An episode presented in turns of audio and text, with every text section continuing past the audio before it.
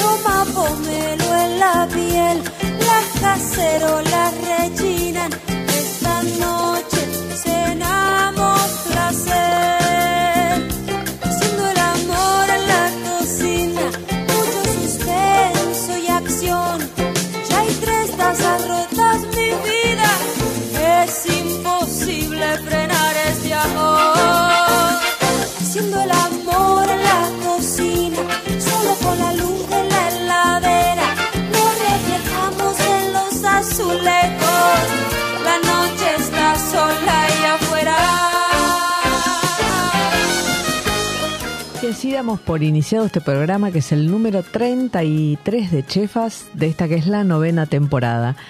En esta ocasión eh, tenemos de invitada a Felicitas Mazor, que es directora del frigorífico este, de Hora Pampa del frigorífico eh, de General Pico, eh, frigorífico Pico. ¿Qué tal? ¿Cómo te va, Felicitas? Buenas tardes, ¿cómo están a todos? Muchas gracias por la invitación. No, por favor. Este, bueno, qué bueno, qué bueno poder hablar con ustedes, sobre todo frente a esta este, novedad eh, en torno a la, a la ruta de la carne que, que en parte por iniciativa de, de ustedes este, se armó en la provincia de La Pampa, que me gustaría que nos cuentes de en qué consiste. Bueno, un orgullo poder realmente ya poder presentar formalmente este proyecto ya concretado. Pudimos presentarlo en, en la Feria FIT que se hizo la semana pasada en, en la rural, así que realmente un orgullo. Como Perdóname, la, la FIT para lo que, los que no saben es la Feria Internacional de Turismo que se realiza este, bueno, en la ciudad de Buenos Aires, este, que, se, que tiene mucha concurrencia y ahí es donde se presentó el proyecto. Exacto, ahí se, se presentó el proyecto que venimos trabajando ya hace más de un año y medio, por supuesto, pero bueno, pudimos ya darle forma eh, audiovisual presentando un video de un trabajo muy amplio que se hizo. Eh, como vos decías, este proyecto es en conjunto con la Secretaría de Turismo de La Pampa y el Gobierno de La Pampa, por supuesto, una iniciativa de Frigorífico Pico y su marca eh, de carne vacuna seleccionada que se llama Hora Pampa, con el objetivo en conjunto entre el sector público y el sector privado de que la carne, este producto icónico, hito en la Argentina y en La Pampa más que, más que en cualquier otro lugar por el tipo de, de- de pasturas, Sí, de, de, de- clima y de de extensión territorial también para, para producir este tipo de, Este ganado, tipo ¿no? es, el, es el lugar en el mundo, no solo en la Argentina, en el mundo Claro. realmente son pocos los rodeos que, que tienen estos, estas particularidades y bueno, La Pampa es uno de ellos, así que justamente con este objetivo de, posicionar a la carne argentina, a la carne pampeana dentro de- del mercado local para los argentinos y para el exterior también,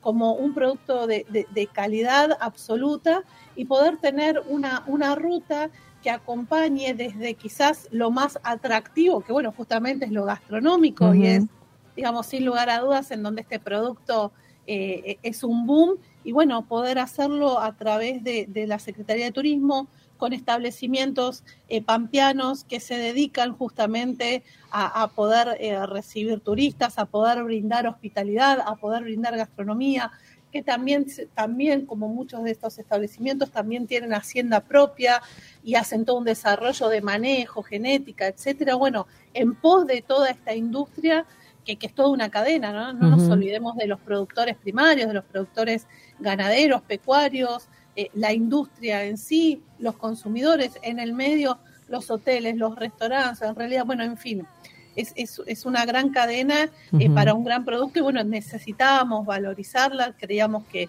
que tiene que tener este valor y bueno, fue, fue por eso el proyecto que se fue pensando. Claro, casualmente, este, digamos, en una de las provincias emblema eh, faltaba como que, se, que, se- que uno pudiera ver eso en la provincia misma, ¿no? Digo, obviamente se podía, se, se, come carne en La Pampa, por supuesto, pero digo, que, que, que, sacaran, este, ¿no? Que, que se sintieran orgullosos de esto y que pudieran mostrarlo como, como, como tal, como lo que es, digamos, eh, bueno, en buena hora que, que pudieron armarlo.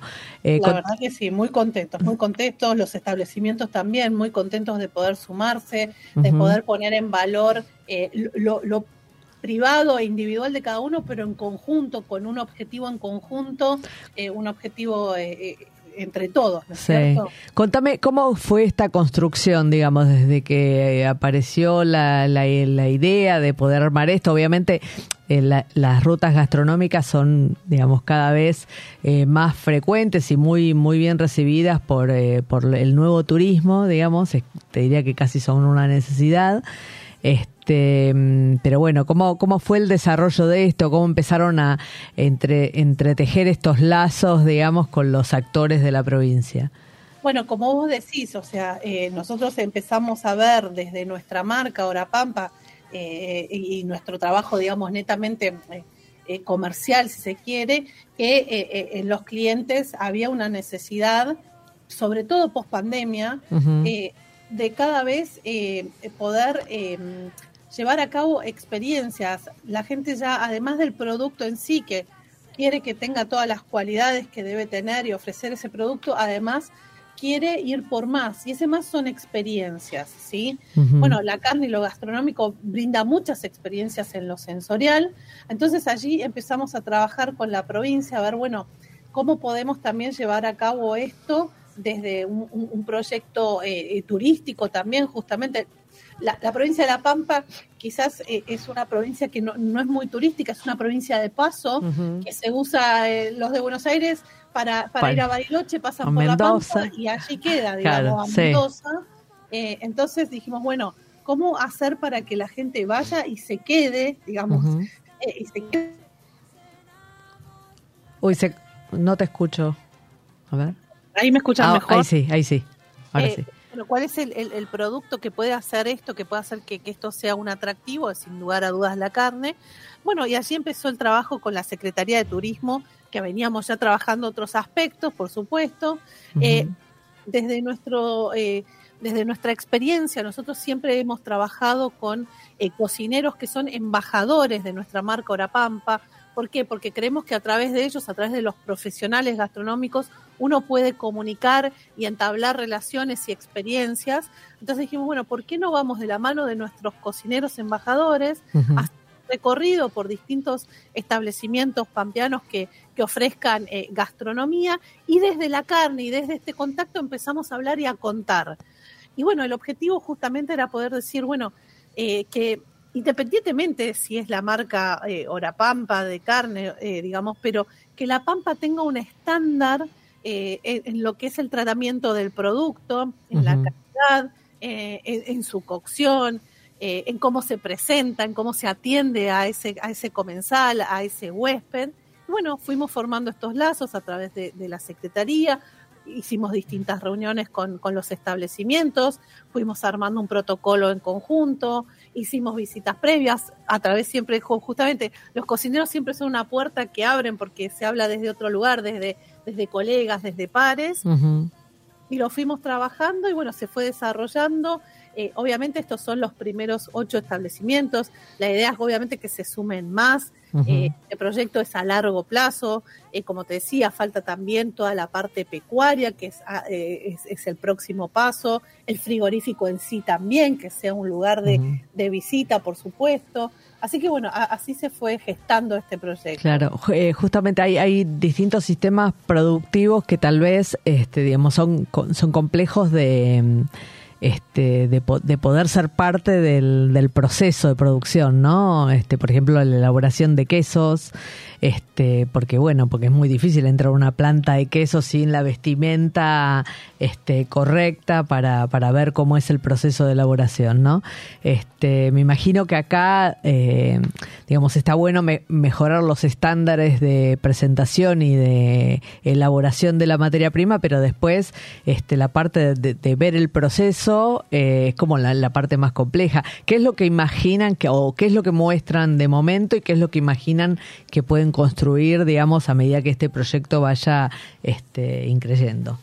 Bueno, nosotros tenemos procesos certificados de calidad y de estándares. Somos un frigorífico eh, oficial con, con estándar SENASA de, de, tránsito federal, así que cumplimos con los máximos requisitos y además también requisitos de inocuidad y seguridad alimentaria. Sí. Y por supuesto lo que nosotros pensamos es justamente poder eh, incorporar al frigorífico de alguna forma que sea atractiva para para un, un, un consumidor o, o, un cliente que, que no es un cliente directo del frigorífico, un mayorista, digamos, Sí. eh, y hacerlo más eh, pensando en un Disney, digamos, en donde Claro. haya pasarelas, en donde justamente lo que vos comentabas, que el visitante pueda ingresar a la planta sin, digamos, eh, eh, entorpecer el sistema productivo y, y pueda fluir de forma tal que la visita se haga eh, de una forma fluida y que el, el- el- el proceso de la fábrica siga de la igual forma.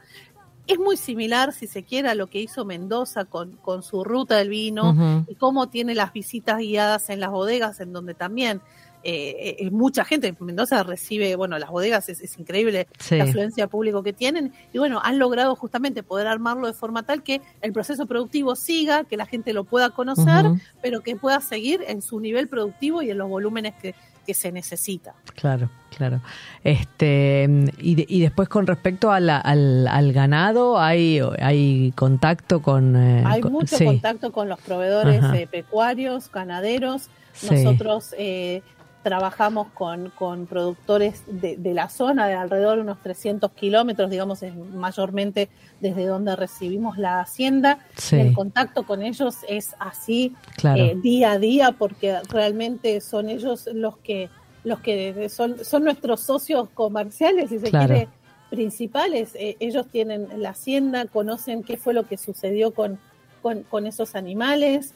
Eh, así que bueno, la información que podemos eh, eh, intercambiar los, el uno con el otro es, es fundamental. Allí na- nace todo. Si el Claro. producto eh, es bueno es porque allí también hubo, hubo un buen manejo sin lugar a dudas. Claro. Decime, ¿cómo, ¿cómo es la...? Ustedes tienen parte de producción propia y parte de, de ganaderos este, No, que no, les proveen o nosotros no tenemos Ah, hacienda propia. Ok, No, no tenemos hacienda propia. ok, o sea que- somos netamente industriales. ajá, sí. ajá. sí. O sea que es, es directo a estos, eh, a A estos estos ganaderos, productores. productores que les proveen.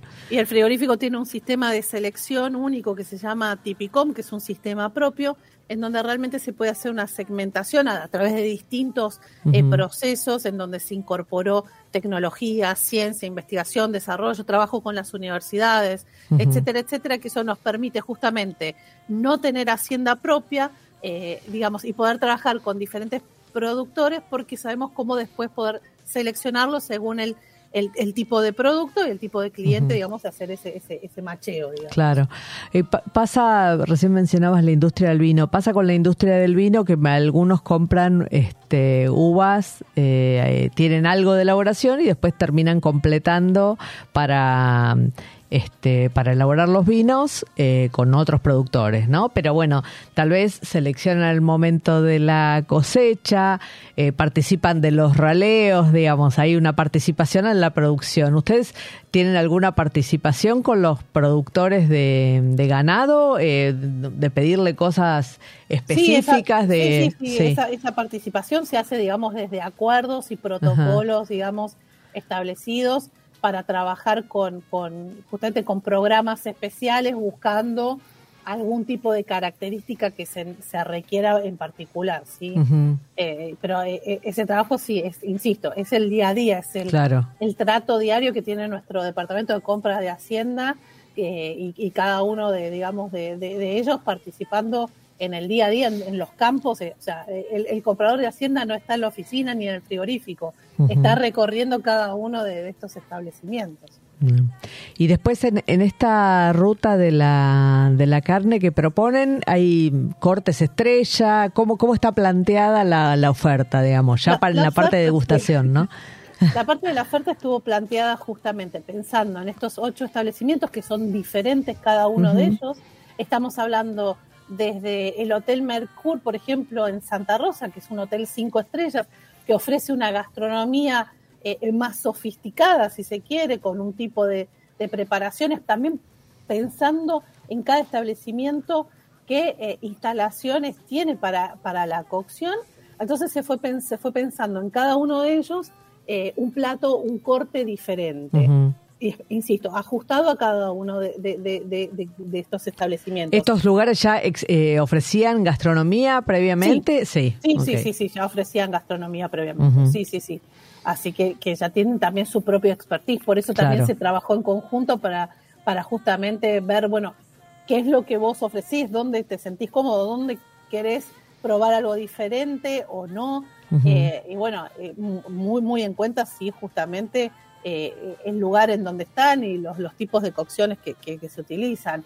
después tenemos estancias en donde por supuesto la, estrella es el asado al, ruedo, así criollo, a la estaca, porque realmente es, lo que, que se ofrece. Hay otros establecimientos como por ejemplo el Hotel La Campiña, en donde el menú que ofrecen es un menú más tradicional, entonces fuimos por eh, el clásico bife de chorizo a la plancha, que realmente no requiere nada más, que cuando uno lo come es, sublime. Eh, bueno, y así con cada uno se fue pensando en distintos cortes, justamente también para poder poner en valor no solo un único corte, sino poder utilizar la mayor cantidad de, cortes posible. Claro, claro. ¿Qué, em, raza eh, vacuna trabajan? No, no, sé si es todo el frigorífico o es este La segmentación, sí, que hacemos en Orapampa, eh, también por el lugar en donde estamos eh, ubicados, es, es casi 100% las razas británicas, que son Hereford o Aberdeen Angus, que es por la zona en donde nos encontramos es el tipo de hacienda también que, que, hay. Contanos un, un poco más esto que, que, es técnico y tal vez el, el, consumidor, digamos, no, no tiene idea más que lo que ve en góndola y no entiende qué significa que una raza es ideal para determinado bueno, suelo las clima. razas de, de, de, la hacienda, de, de las vacas, eh, son específicas para ciertas características. Estas razas, Aberdeen Angus o Hereford, son razas británicas y son razas que exponencian al, al máximo perdón, su característica cárnica. Después hay otras razas, como por ejemplo la holando argentina, que es para eh, lácteos, digamos. Cada, cada animal tiene su característica.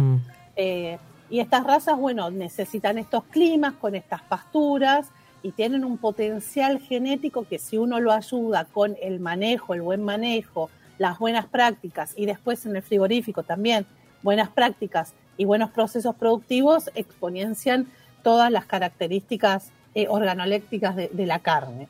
Jugosidad, terneza, sabores, eh, untuosidad, masticabilidad, bueno, eh, infinidad, digamos, que hacen este conjunto que se llama flavor, que los, los panelistas sensoriales le llaman flavor, que es la conjunción de todas estas características y que se analizan.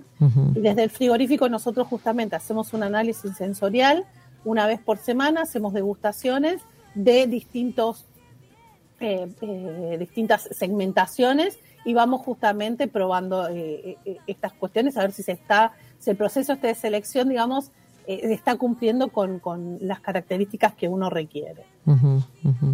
Y el, tamaño de los animales que, se faenan, ¿de qué estamos hablando? ¿De qué volumen?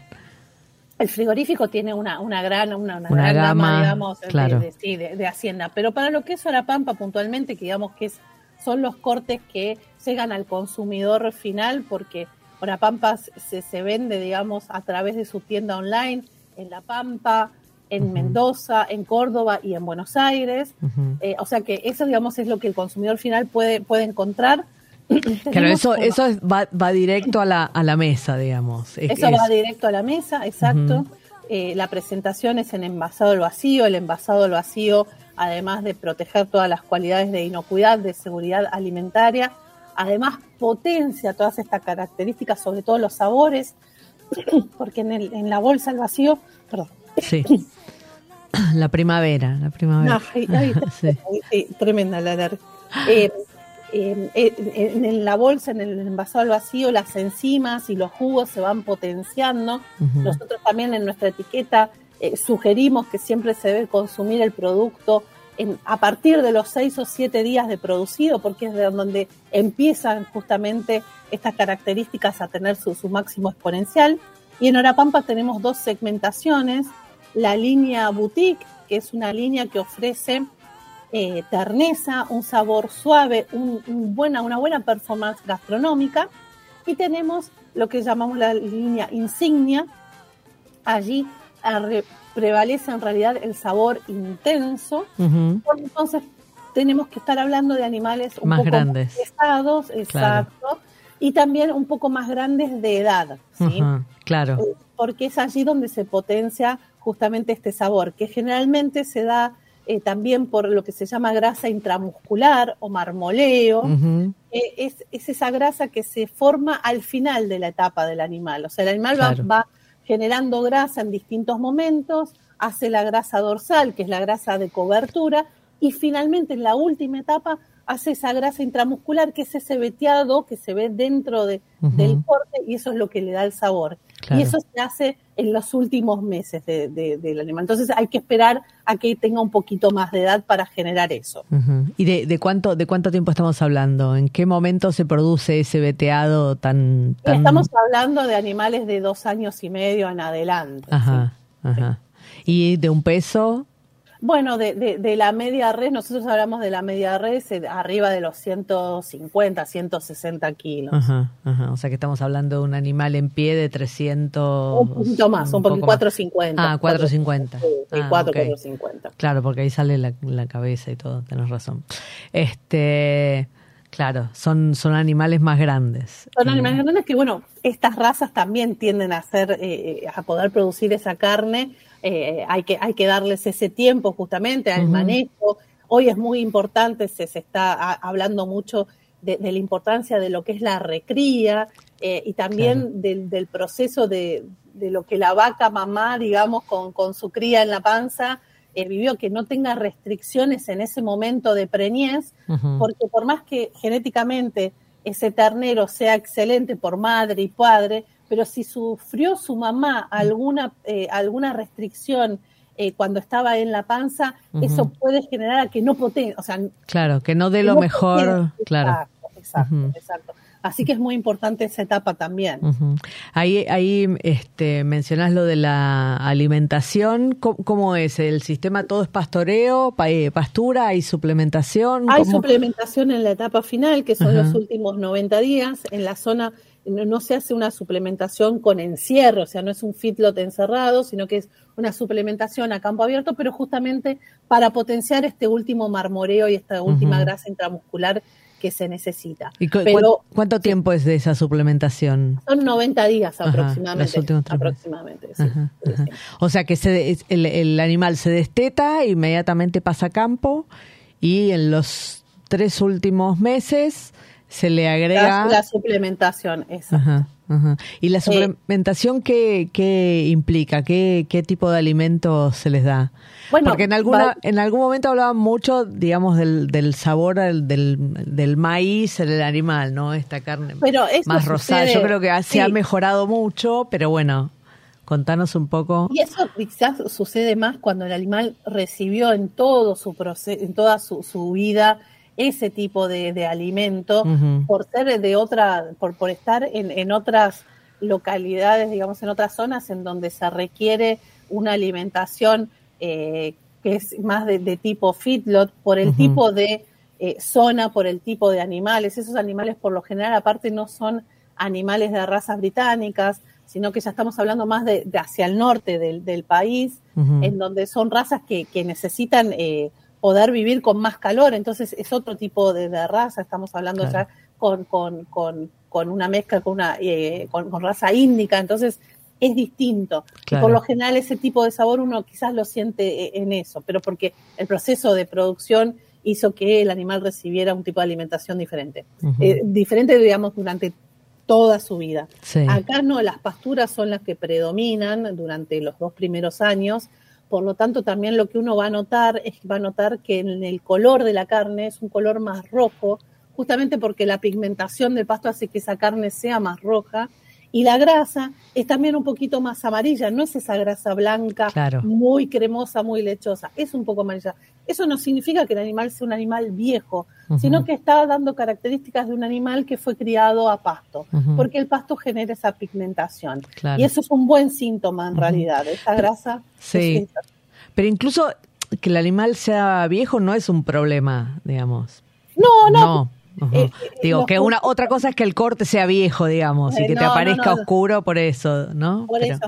No, claro. no, también es cierto que cuando el animal ya es muy grande, muy viejo, Sí. la grasa también se vuelve muy Claro, amarilla. más densa, claro. Eso también pasa, eso también es una realidad. Sí. Eh, sí, pero bueno, también había una tendencia, quizás en, en- en los años 90 o 2000, Ujú. se empezó a hablar mucho de la ternerita y carne Sí, de, de- de ternera, ternera, sí, sí, se impuso y en era el un animal discurso. muy joven eh, y tenía ese color rosado y, bueno, y quizás también eh, los consumidores estamos acostumbrados a, a no ver ese rojo tan intenso y, y quizás nos asustamos un poco, pero es un, eh, hay que ir por eso, tenemos que volver a comunicar todo esto. Claro, claro, fundamental.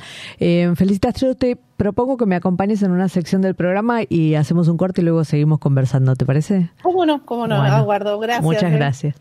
Bueno, esta semana en un producto, una provincia, vamos a hablar de, del maní.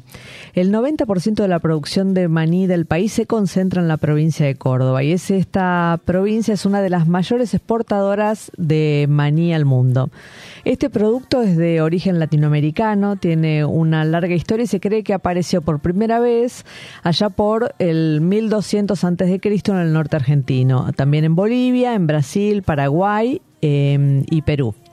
Fueron los pue- pueblos precolombinos quienes expandieron su semilla a lo largo del continente americano. De las casi mil toneladas de maní argentino que es producido al año, el 80% se exporta principalmente a Estados Unidos y a Europa, donde el consumo anual oscila, entre los 3 eh, y 4 kilos por persona por año. En cambio, en nuestro país, un argentino promedio consume solamente un kilo de maní por año. Hasta, bueno, recordemos que la manteca de maní este, es, un, es un producto muy clásico en la cocina de Estados Unidos, ¿no? Entonces el consumo no solo es como snack, sino como este, con, con otros usos. Eh, hasta la década de 1920 su producción se concentró en las provincias del litoral, pero fue a partir de ese momento que la industria co- cordobesa comenzó a crecer hasta convertirse en la, en la provincia líder en este producto. Una de las características que distingue a este producto de lo que se realizan, se, se produce en el resto del mundo, es este, la importancia que le dan los productores a la conservación del medio ambiente. La Cámara Argentina del Maní, que es el organismo que nuclea a las empresas productoras, creó la Fundación del Maní con el objeto de desarrollar técnicas para preservar los suelos, reducir la huella de carbono, así como también reciclar sus cáscaras y generar este, con estas energía y producir ladrillos. El maní de Córdoba consiguió en, dos- en 2012 su propia denominación de origen y estudios realizados a lo largo de 15 años por el INTA concluyeron que este maní es el más dulce del mundo gracias a la temperatura ambiental en la que se lo produce. Bueno, si quieren, compartan en arroba Chefas Radio en nuestras redes sociales las recetas donde incorporan este, este producto, este, que bueno, es uno de los grandes productos de la provincia de Córdoba. Ahora sí vamos a un breve corte y seguimos charlando con nuestra invitada. ¿Sabías que podés asociarte en forma directa al Hospital Alemán? Pensado para hacerte la vida más fácil. El alemán tiene un plan médico propio con el beneficio exclusivo de cama asegurada, prioridad en turnos y el 50% de descuento en la farmacia propia. Las cosas que no están en tus planes son las que necesitan un plan. Asociate llamando al 0800 555 2700. Superintendencia de Servicios de Salud 0800 222 Salud 72583 www.sssalud.gov.ar. Inspección en el Registro Nacional de Entidades de Medicina Privada número 1086. Radio Monk. El aire se crea. ¿Te anda lenta la computadora y no sabes a quién llamar? ¿Te interesa instalar cámaras y querés verlas desde cualquier parte del mundo? ¿Necesitas asesoría para comprar un equipo? Llámanos. Somos Mantis Tech. Mantis Tech te acompaña como lo hace con Radio Monk. Visítanos en www.mantistech.com.ar o por WhatsApp al 11 60 57 90 00. Mantis Tech. ¿Te falta aire? Encontralo en Monk. Podés escucharnos en vivo las 24 horas en www.radiomonk.com.ar. Descargarte nuestra aplicación para Android en TuneIn o en Radio Cat. También nos encontrás en Mamá, en Spotify y Mixcloud. Y hasta podés vernos suscribiéndote a nuestro canal de YouTube. Demasiado aire. Dulce Beso es una yerba misionera elaborada con palo. Un mate ecológico con más de dos años de estacionamiento natural y un inconfundible sabor ahumado. Dulce Beso, es riquísima. Es misionera. Pedidos por mensaje privado en Facebook, arroba yerba dulce beso, o por mail a yerbadulcebeso arroba gmail.com. Escuchanos en www.radiomonk.com.ar o descargate nuestra app, disponible en Play Store como Radio Monk. Recorre junto a Mónica Albirzú los sabores de la gastronomía, sus secretos y lo que nadie te cuenta en Chefas. Hasta la última amiga. Bueno, esta semana en productos con denominación de origen vamos a hablar del champán, que debe ser uno de los productos a los que menos se le respeta la denominación de origen. Este, bueno, como, como suele ocurrir con muchos de estos productos clásicos, nació casi por accidente. A mediados del siglo XVII, Pierre Perignon, un monje casi ciego, inventó casi sin querer eh, en una bodega subterránea de la región de Champagne este eh, vino con burbuja que con el tiempo se convertiría en símbolo de lujo y calidad. En la abadía en la que pasaba sus días fue designado como el encargado de cuidar los sótanos de la bodega. Es importante entender que este puesto era clave en ese momento porque para la iglesia el vino representaba ingresos. Parece ser que este monje quería hacer eh, vino blanco a partir de uvas tintas y como estaba casi privado del sentido de la vista había desarrollado especialmente el del gusto y el olfato. El problema era que la fermentación le estaba generando unas burbujas que no quería para su bebida. Como las botellas eran bastante frágiles, terminaban estallando por la presión que generaba el gas carbónico propio de la fermentación. Un día, por casualidad, decide probar este líquido derramado y se da cuenta que, el sabor este, que tenía era increíble. Eh, fue así como empezó a experimentar con botellas de vino un poco más grueso y a taparlas con una pieza de madera cubierta con cera. Eh, bueno, este tapón tampoco funcionaba, no era lo suficientemente resistente, así que optó por utilizar corcho y colocarle encima la característica corona de alambre que al día de hoy se utiliza para las botellas de espumante. El champán fue la primera bebida en tener denominación de origen controlada. En 1908 se delimitó la región de origen que comprende tan solo 34.000 hectáreas. De acuerdo al Comité Champán, en la actualidad hay 16.200 viticultores, 130 cooperativas y el año pasado se produjeron 325.000 millones de botellas de champán. Así que ahora ya saben un poquito más este, sobre la historia de uno de los espumosos más consumidos en el mundo. Y ahora sí volvemos con nuestra invitada. Felicitas Mazor. Hola. Muchas gracias, acá estoy. Bueno. Bien. Eh, bueno, recién mencionaba sobre este sobre el, el, consumo de carne, este, ¿no? algo a lo que nos habíamos acostumbrado un poquitito durante un tiempo, este, a consumir estas carnes un poco más rosadas, de animales más pequeños y demás. ¿Cómo, cómo, cómo está ahora el consumo, la búsqueda de, la gente en estos cortes de carne? ¿Entienden más o hay que hacer un trabajo este, de, como de educación con el consumidor? Bueno, las dos cosas, en realidad cada vez el consumidor tiende más a buscar sabores, a, comprender más del producto, a tener más información del producto. Entonces, eh, ese es, un ida y vuelta y bueno, nosotros eh, justamente con ese objetivo de poder empezar eh, a comunicar justamente cuáles son los, beneficios de, cierta selección que, que se hace y, e ir por eso. Por eso también insisto nuevamente el trabajo con, con los profesionales gastronómicos es fundamental realmente. Son ellos los que pueden transmitir eh, estas características, pueden transmitir eh, tips o no solo recetas, sino eh, tips para, para justamente potenciar cada uno de estos cortes. estamos hablando también de, una carne que, realmente con un poco de sal o sin sal siquiera, digamos, tiene todo su esplendor. hay cortes que uno quizás no, no se anima eh, o, no sabe porque, porque no, no sabe cómo hacerlos. Eh, bueno, nosotros siempre tratamos de, ir por temporadas, las temporadas de ollas, ahora estamos arrancando nuevamente la temporada de parrillas, de encuentro, y justamente también eh, queremos comunicar que, se puedan este, empezar a, usar cortes que, estaban un poco olvidados, como el valero de osobuco, que, antes nuestras abuelas lo, lo consumían eh, habitualmente y se ¿Qué, ¿Qué, es el valero de osobuco? Porque el osobuco lo tengo, pero el valero ahí. El valero de osobuco es con el hueso y es el valero completo. Es la, la pieza entera de osobuco. Es hermoso realmente para hacerlo en una olla. Se desmenuza la presentación, lo vistoso, lo sabroso, lo tierno. Pero bueno, eso requiere de cocciones largas, eh, húmedas. Bueno, y conocer también cada uno de los cortes cómo puede potenciar su, mayor atractivo. Así que bueno, toda esa, información nosotros la brindamos, tenemos un club de carne en donde justamente una vez por mes hacemos una entrega de una curaduría especial de cortes pensados en la época del año, pensados eh, en el cliente, en su conjunción, eh, y, toda esa información, digamos, se le envía al, al, miembro del club para que pueda conocer cada uno de estos cortes, de dónde provienen, cuáles son sus características y cuáles son las recomendaciones de cocción, tiempo largo, tiempo corto, húmedo, eh, parrilla.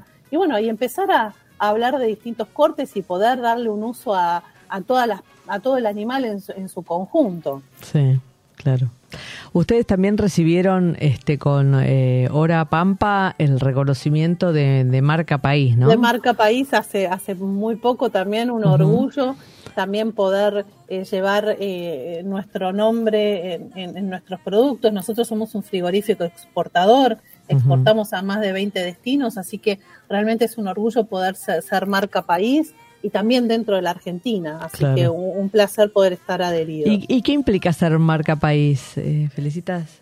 Bueno, ser marca país justamente es un distintivo eh, con, ciertos requerimientos que uno tiene que cumplir, como ser una, eh, una, una, empresa de capitales nacionales en cierto porcentaje. Nosotros somos 100% capitales nacionales, que el producto sea con materia prima nacional, con cierta cantidad de empleados argentinos, bueno, distintas cuestiones que hacen al programa en sí y la posibilidad justamente de poder llevar esta, esta, esta marca país, esta distinción eh, y promover estos productos argentinos en la Argentina y en el resto del mundo.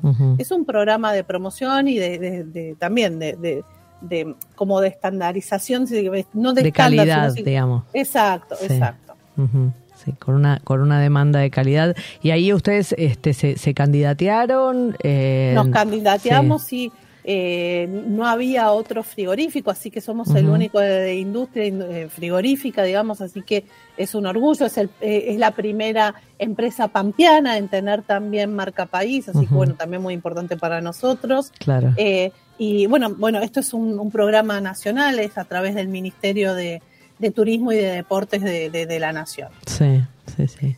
Decime, en general, eh, pensar en carne de la pampa este, muchas veces es un genérico, ¿no? Este, y sin embargo, eh, no, digamos, no lo es, ¿no? Hay, hay este, carne de la pampa, de la provincia de la pampa. Eh, si, si tuvieras que pensar como en un descriptor de la carne pampeana, de la provincia de la pampa, este, ¿cómo, cómo lo, cómo, cuál, sería? Bueno, es una carne de, calidad, sin lugar a dudas, eh, por su hacienda. Estábamos hablando justamente la hacienda de, de, la Pampa, de la carne que, que se produce en la Pampa, es una hacienda que fue criada a pasto con una terminación en la etapa final, pero también estamos hablando de pasturas, por lo tanto vamos a encontrar un sabor característico, eh, que es un sabor justamente en donde la carne se potencia, así que estamos hablando de calidad, de inocuidad por las plantas en donde se produce y, de, un gran sabor, de una intensidad de sabor bien distintivo. Claro. Claro. Y ustedes tienen este una un frigorífico que abastece a la mayoría de las provincias del país, ¿cierto? Sí, nosotros tenemos dos plantas eh, productivas en, General Pico y en Trenel. Tenemos más de 800 empleados y abastecemos eh, al mercado eh, local propiamente de La Pampa y también a otras provincias como Mendoza, San Juan, Salta, Córdoba, Buenos Aires, el sur. Eh, así que la verdad que estamos orgullosos de poder llevar este producto a casi todo el, país. ¿Cuánto, cómo miden el volumen de procesamiento de animales? Este, ¿Cuántos animales faenan? Nosotros faenamos alrededor de entre 10.000 y 12.000 animales por, por mes por mes. Somos un frigorífico mediano, no somos uno de los más grandes, eh, somos un frigorífico mediano.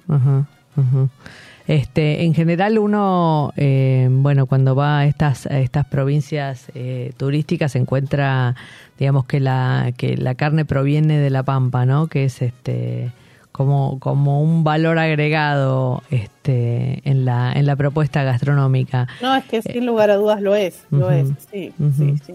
Sí. Este, y, y, cómo hacen para, para llegar al este club de carne de, carnes que tienen, este es una de las de las maneras, ¿no? Pero cómo es cómo hacen para comunicar al consumidor las bondades del producto, para contarle qué es lo que tienen que buscar, cómo pueden reconocer este, los cortes eh, y, y, las cualidades que tiene que tener el, el producto en góndola. Bueno, por, por supuesto, a través de nuestra página web, www.orapampa.com.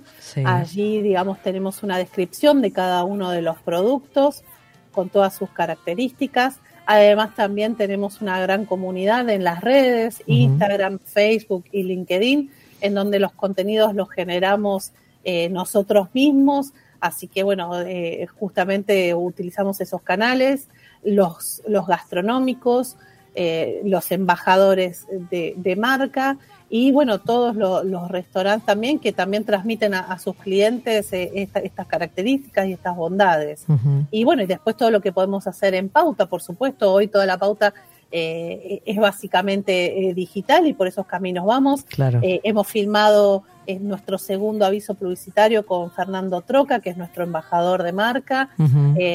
y, y, bueno, eh, para esta nueva campaña. Nuestro, nuestro motivo fue recetas para dedicar, porque realmente desde lo que se hace, desde la gastronomía, cuando uno invita a alguien o cuando uno se cocina para uno mismo, es un acto de amor, de dedicación, uno elige el mejor producto, eh, se pone la mejor mesa que puede y nosotros desde el frigorífico acompañamos porque realmente es eso también lo que sabemos hacer, dar la mejor selección y, poder ofrecer el mejor producto para, para, el cliente. Así que esa fue nuestra campaña, nuestra segunda campaña con Fernando, un orgullo como siempre y, un placer poder trabajar con él. Ya hace más de cinco años que, que cuando iniciamos Hora Pampa en 2018, lo iniciamos este, con, con su, su curaduría y, su, y su expertise, así que eh, orgullosos, orgullosos, orgullosos. Y, y, con Fernando también hacen el mercado este internacional. ¿O no? A ver, no, no, no directamente, no directamente. Nosotros, como te decíamos, proveemos a más de 20 países, no llegamos de forma directa ah, al cliente final, o sea, nosotros llegamos a, a, distribuidores, a, exacto, a mayoristas allá. no, Hora Pampa, déjame aclararlo, además, esta selección de la selección se queda únicamente en la Argentina, ah, Pampa no se exporta, o sea que la mejor selección de la carne pampeana es para la Argentina y se puede comprar eh, en Buenos Aires, en puntos de venta, también a través del online llegamos a domicilio a todo lo que es eh, Capital Federal y Gran Buenos Aires. También tenemos entrega a domicilio en Córdoba, en Mendoza y, en La Pampa, por supuesto, también. Y todo este sistema de, distribución este, de, este, de los envasados al vacío y demás, eh, ¿surgió en pandemia o es previo a la pandemia el desarrollo? No, el desarrollo del envasado al vacío es previo a la pandemia. Lo que nosotros eh, eh, teníamos otras marcas también con, con envasado al vacío, previamente fue Frigorífico Pico. Lo que fue un gran desarrollo, un gran lanzamiento fue la marca Hora Pampa en sí.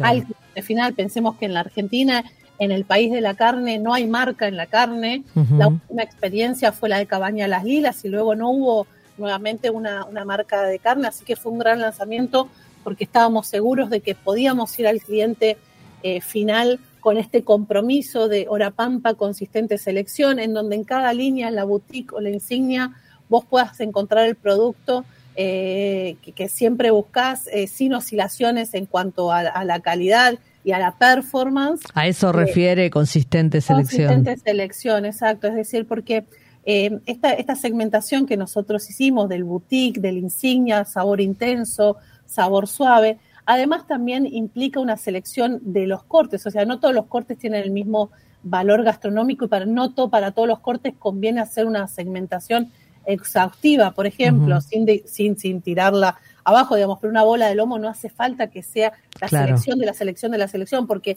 no, no, no potencia más por el tipo de músculo en sí que es, y entonces, pero sí hay otros cortes que sí, y, y esta selección de Orapampa justamente hace que todos estos desvíos que pueden haber en el proceso eh, eh, primario o en, o, en, o en el frigorífico Sí. sean descartados y no vayan para el Orapampa. Pensá que Orapampa es solamente un 3% de todo lo que produce Ah, el frigorífico. ah, ah, claro, o sea que realmente estamos hablando de la selección y Claro. no estamos diciendo toda nuestra carne es premium, porque no es así.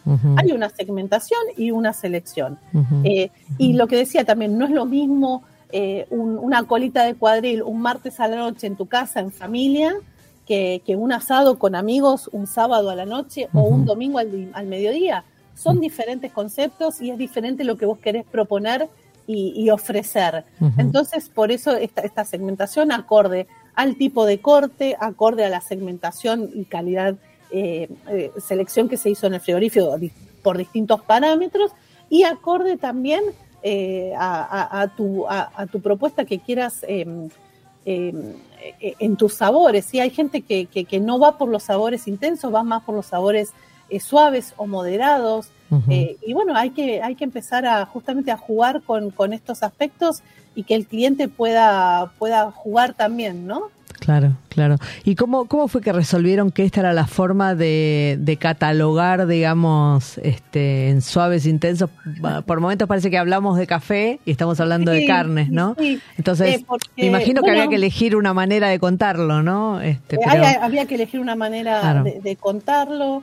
eh, fue un proceso, ¿sí? Antes hablábamos de cortes más profesionales, más gastronómicos. eh, eh, y bueno, se, se fue trabajando. O sea, la segmentación que nosotros hacemos sabemos cuál es. eh, eh, y es una segmentación, como te decía, a través de tecnología, eh, instrumental, ciencia eh, y distintas cuestiones. Eso no- uno no lo puede hacer una bajada al cliente porque Claro. no tiene sentido alguno, digamos. o sea, no, no. entonces había que encontrar la forma de, de cómo poder contarlo. Y bueno, se, se, se fue, se fue buscando y, y se fue trabajando y se sigue, se sigue trabajando, por supuesto. Te- te- pensaba que este, estos, el- el- los cortes, digamos, este, súper seleccionados, este, tal vez están más asocia- asociados a las cocciones más de fuego directo, ¿no? Sí, Eh, son parrillas, es- es eso. sí, y por lo general son cortes más que provienen del trasero, del cuarto Claro. trasero, como el ojo de bife o el prime rib. Bueno, el ojo de bife y el prime son, son es el bife ancho, va más hacia el delantero, pero bueno, forma parte del tren del RAL, de lo que se llama el RAL, que es el ramp and loin. Sí. Eh, después, bueno, todo lo que son los asados, también nosotros los tenemos muy segmentados. En Orapampa solo vamos con lo que se llama la ventana del centro o asado del centro, que son... este, Siete son costillas. son cinco. son Cinco con- cinco las ah, más, más centro-centro. Más, más centro-centro, o sea que es la ventana propiamente. Y allí, bueno, es un exponencial de sabor. El asado es, es nuestro producto insignia realmente porque allí se destacan todo- todas las características y atributos de, de, estas, de estos animales, de esta segmentación. Así que, eh, bueno, vamos probando después. Y, y con respecto a, la- a las, a las modas y a los cortes nuevos que van apareciendo, que van copando la escena, porque de- hay algunos que son súper conflictivos, que son riquísimos, que se quedaron y que son polémicos, que estén Sí. tan instalados como la entraña, por ejemplo. Como la ¿no? entraña, por Que ejemplo, la amo, sí. la amo, pero yo entiendo que hay muy poca entraña en cada cabeza de ganado, entonces... Eh, es una es una locura, ¿no? Digo, es lógico que eh, antes no tenía demasiado valor, una vez que se descubrió, se convirtió en la Sí. estrella se convirtió en la estrella. Bueno, Ah. ahora está pasando eh, pasó estos últimos dos años con un corte que se llama Tomahawk, Sí. que es el bife de chorizo con la costilla larga y parte del asado, que es muy vistoso. Eh, ahora nosotros estamos eh, en una nueva iniciativa de imponer cortes, no son nuevos cortes, o sea, el animal siempre tuvo esos Sí. músculos, pero digamos, nuevos cortes de, del pecho y del delantero, como por ejemplo el flat iron, que es el filet de la marucha, o sea, es la marucha, pero es un filet y se hace un, un- un- un proceso en, en la despostada en donde se saca como un nervio que tiene que, que no es muy agradable, entonces queda ese filet, es una exquisitez, tiene un marmoleo, una grasa intramuscular, es Ajá. finito, va a la plancha cinco minutos vuelta y vuelta y es una exquisitez. Y es casi, casi una porción, Es- eso, Es- vienen dos filets Ah, y es- por es- eso, sí. con, una, con uno comen dos personas Ajá, espectacular. ajá. Después el, el petit tender que viene de, de la paleta, es Sí. una locura también para hacerlo al horno. O sea, bueno, y tratando de imponerlos, ¿no? Desde, desde la comunicación, desde contar los beneficios o, eh, y bueno, y poder, poder imponerlos. Ujú. Y hay algunos que vienen, bueno, de, de, de Brasil, ¿no? Que se La instalaron picaña, también. La, la picaña, picaña. por ejemplo, que es la tapa Claro. del cuadril. Sí, eh, que también, bueno, bueno, los, los brasileños son fanáticos de la picaña y sí. tienen 1551 mil formas de prepararla, les encanta y son unos expertos, así que ahí hay mucho por aprender. Claro. Eh, la claro. picaña es exquisita, es exquisita también. ¿sí? Tiene toda una grasa una de cobertura que la hace Claro. muy, muy sabrosa. Claro. Ese es, ese es uno de los clásicos que se impuso ya por, por una cuestión ajena, pero que de repente empezó a aparecer en, la, en las góndolas y también. antes no estaba. Y ¿no? también para, para, para la gastronomía, ¿no? Poder tener nuevas propuestas también eh, está buenísimo y Sí. trabajarlo en conjunto eh, y poder proponer. Hoy los fuegos vuelven a tener esa preponderancia, eh, los restaurantes vuelven a abrir, digamos, las cocinas y a mostrar fuego y a mostrar lo que se está haciendo, así que eh, eso es, es, es, es muy beneficioso. Sí. Decime, ¿y el asado banderita, que fue así como durante mucho tiempo un mega clásico, está vigente? Sí, o- sigue vigente, también nosotros lo hacemos con, con la ventana del centro. Ah, ah, Eh, ah, y es bueno, eh, eh, lo que tiene es que la costilla es más chiquita, se corta a, a dos centímetros y medio, bueno, queda como esa formita, esa, esa banderita, pero también en la pampa es, de- es del centro. Tenemos distintos asados, nosotros tenemos el asado banderita, el asado de tira clásico, que es a 5 centímetros, después tenemos la tabla entera, 22 centímetros, o cortada al medio. La tabla entera es ideal para, para aquellos que se, se, eh, se arriesgan a, a la cruz o a la estaca, realmente eh, con, con mucho tiempo es, es, es algo maravilloso, es una Mm. pieza única. Sí.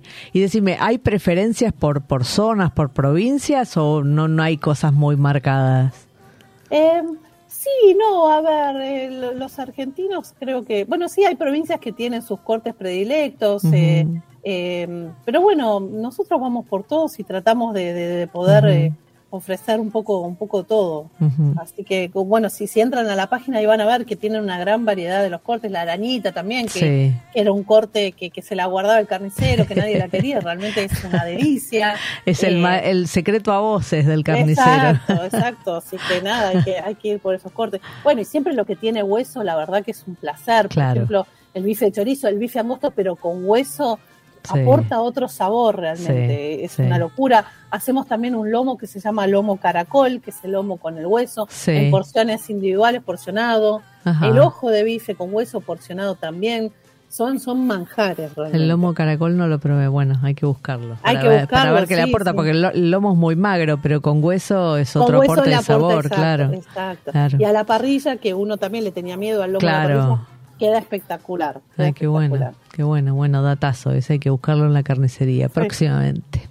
Este, bueno, felicitas un, un placer, eh, está buenísimo esto de la, de la ruta de la De carne. la ruta, sí, déjame por supuesto Sí. eh, agradecer a la, a la Secretaría de Turismo por esta oportunidad de, de seguir comunicando y de seguir promocionando la, la carne, la carne vacuna. Eh, por supuesto a los ocho establecimientos que forman parte de, de la ruta, que son Hoyo 19, que está en General Pico, Hotel La Campiña en Santa Rosa, el Hotel Mercure en Santa Rosa, eh, Hostal Naicó, tenemos también a, a la estancia Nehuen Mapú, a, a Terra Pampa Lodge y a la Holanda. Así que un placer poder a- haber compartido con ellos esta experiencia y seguir trabajándola. Así que vamos por, por mucho más y los invitamos a que vengan a, a conocer esta ruta y a, y a poder disfrutarla con los cinco sentidos como, como es nuestro spot realmente. Bueno, muchísimas gracias. ¿eh? Un placer. Lo mismo placer. y muchas gracias a los oyentes que nos acompañaron otra vez en Chefas. Nos vemos la semana que viene. Gracias, un gusto. Estamos en los azulejos, la noche está sola y afuera.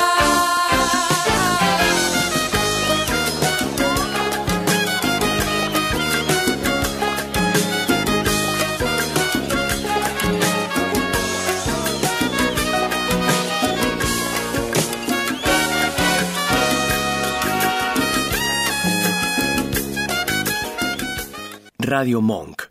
El aire se crea.